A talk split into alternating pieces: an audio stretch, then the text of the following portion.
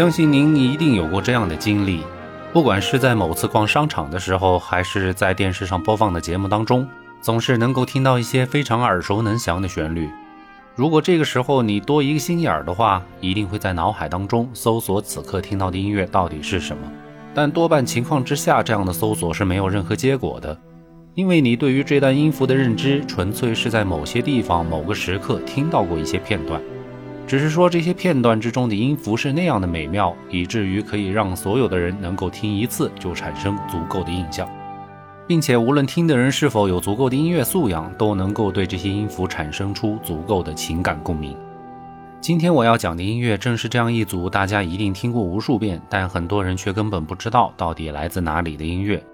首先，我们给出今天的答案：选取的音乐是来自宫崎骏和久石让合作的动画长片《幽灵公主》。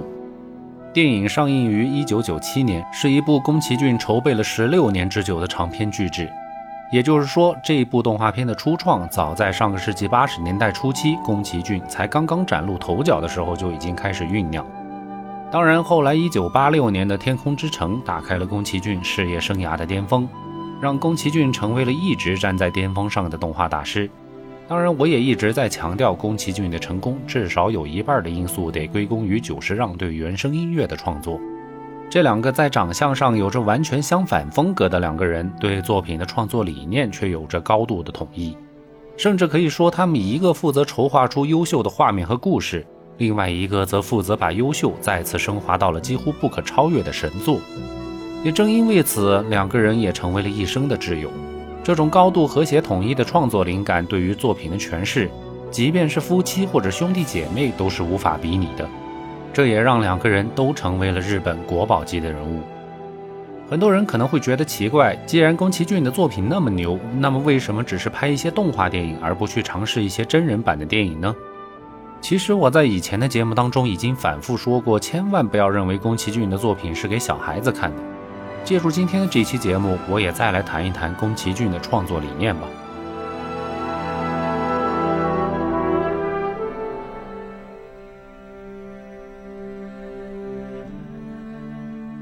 首先，之所以宫崎骏将动画作为创作的载体，本身也是日本漫画文化背景下的一种产物。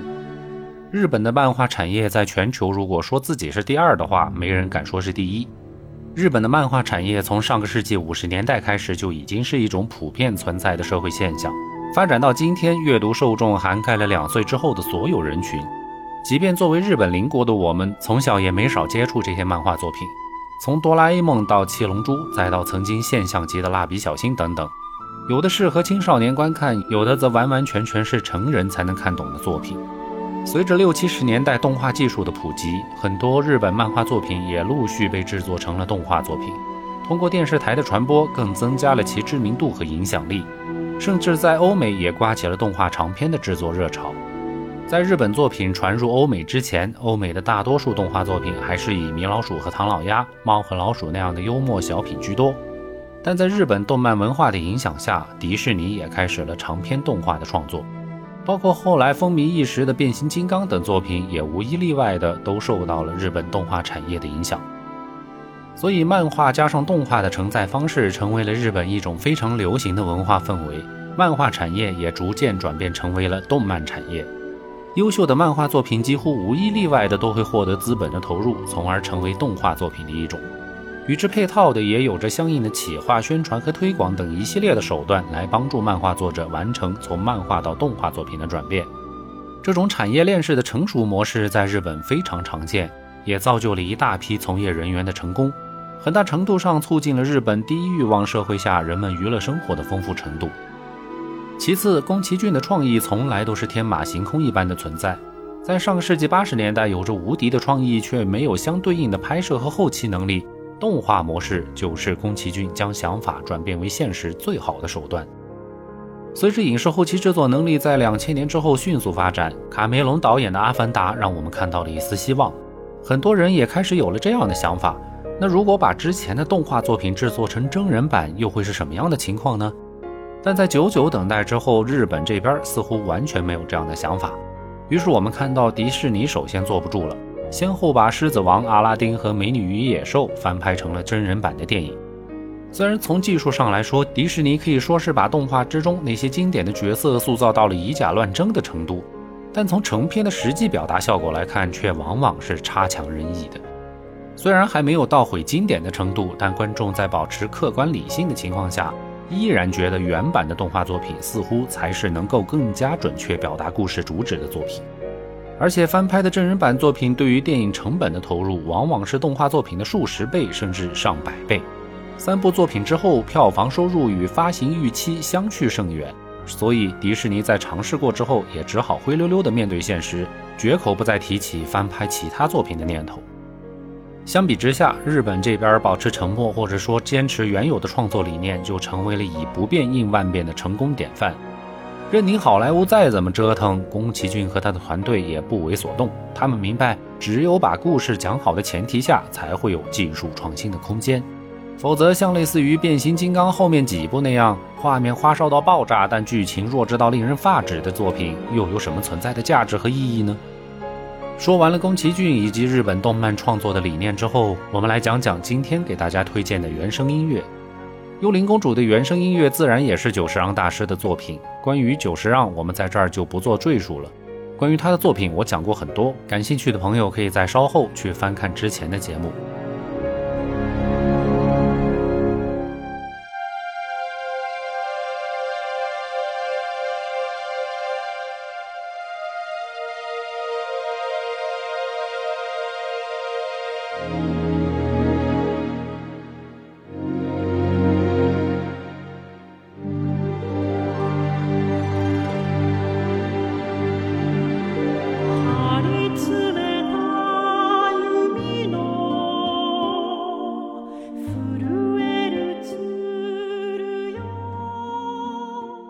今天给大家介绍的第一首作品是来自于动画片之中原版配乐《幽灵公主》的演唱版。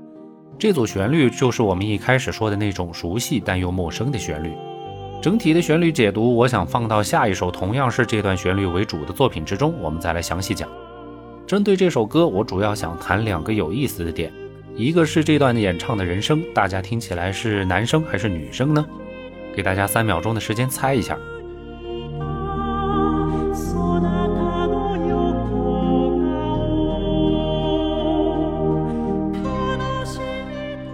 揭晓答案，这是一个男生的演唱，演唱者叫做米良美一，是日本一位著名的假声男高音演唱家，同时他也是一位残疾人艺术家，一生致力于男高音的歌唱事业。他的嗓音是非常独特的，有一些女高音的味道，这就让我想起了国内的周深，二者虽然风格不同，但是有着异曲同工之妙。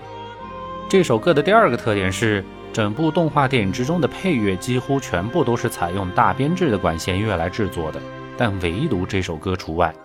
这首歌在配器上主要采用了纯电子乐器的方式来渲染，就让人在整部电影之中会有一种焕然一新之感，更加突出了歌曲的存在感。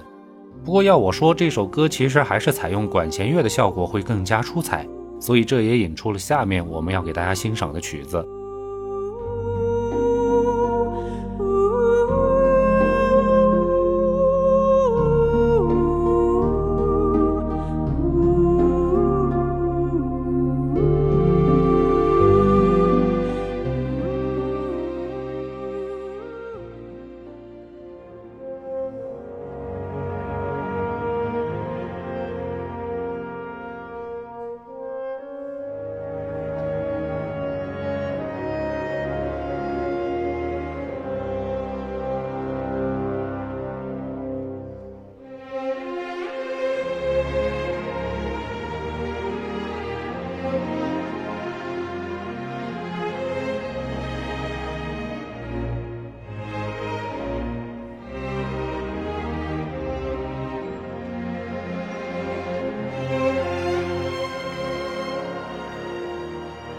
第二首《幽灵公主》组曲，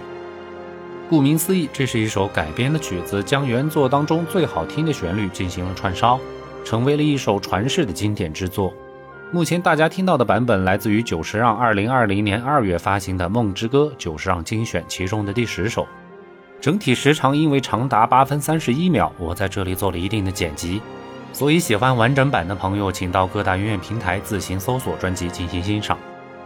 这首曲子的旋律和上一首并没有什么不同，但通过大编制管弦乐的演绎，以及出色的录音和制作之后，整体的气势和豪华程度也就不言而喻了。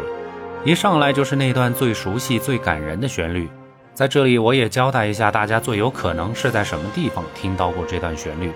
不知道大家是否还记得几年前央视有一个大型寻人节目，叫做《等着我》。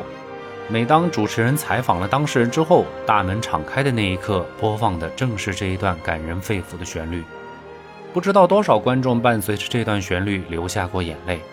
这个节目曾经是母亲的最爱，因为母亲感同身受，有着和节目里寻亲嘉宾一样的遭遇。她也曾苦苦寻找过自己的家人，所以等着我这个节目就成了母亲必看的节目之一。我也看过几期，但我自认为感情没有母亲那么坚强，经不起这种催泪弹的煎熬，所以我就有些刻意回避。不过每次音乐响起的瞬间，我总是能够回忆起当初看《幽灵公主》的剧情。那个时候不懂什么叫做环保，也不懂什么叫做人与自然和谐共处，只是单纯的以为动画片就是动画片。结果现在想想，那个时候的自己是多么天真，可以说那时候根本没有看懂片子到底想要讲个什么。到如今来看，片子是看懂了，音乐也大概是听懂了，所以才会有了上述的感慨，以及人到中年的失落和悲哀。回到一开头的话题，为何人们会对某些音乐产生出情感上的共鸣呢？这就不得不说说一个概念——潜意识和集体潜意识。著名的心理学家荣格曾经把人类的精神划分成了三个层次，一个是意识，一个是潜意识，最后一个是集体潜意识。前两个都很好理解，意识是我们的主动行为，比如说我想做什么，不想做什么，都是意识主导的结果；而潜意识是一种被动行为，比如说我选择看《幽灵公主》是意识行为，但看完之后我记住了片中的音乐，却是潜意识完成的。但什么是集体潜意识呢？就是我们前面说过的，大家都对这样美好的音乐选择了记住，虽然你记住并不是主动记住的，只是某个时刻听到了而已。但那一瞬间，音乐想要传递的情感引起了你的共鸣，从而就导致了你记忆的产生，完成了潜意识的过程。而随着越来越多的人都对同一首曲子完成了这种情感上的共鸣和记忆，也就逐渐形成了集体潜意识。如果我们把听过这首歌的人聚集在同一个地方来播放这首歌，所有的人都会因为共同的潜意识而形成同样的情感，哪怕他们记住这首曲子的时间和地点是完全不同的。所以说，这些有着强烈情感因素的优秀曲子，其实就是连通人类集体潜意识的桥梁。它们构筑起了人类情感的纽带，让我们在看一部电影或者听一首曲子的时候，能够完全明白电影导演或者音乐家在创作的时候到底想要表达什么主旨，寄托什么样的情感。说到这里，我突然产生出一个可怕的念头：如果这个世界上没有了音乐，将会是怎样恐怖的一个世界？在联想到前几天阿富汗被塔利班接管之后，首先颁布的命令就是全国范围禁止播放音乐。我真的不敢想象那里的人们今后将会面对怎样艰难的生活。在这里，唯有祝愿世界和平，少一些极端，多一些包容吧。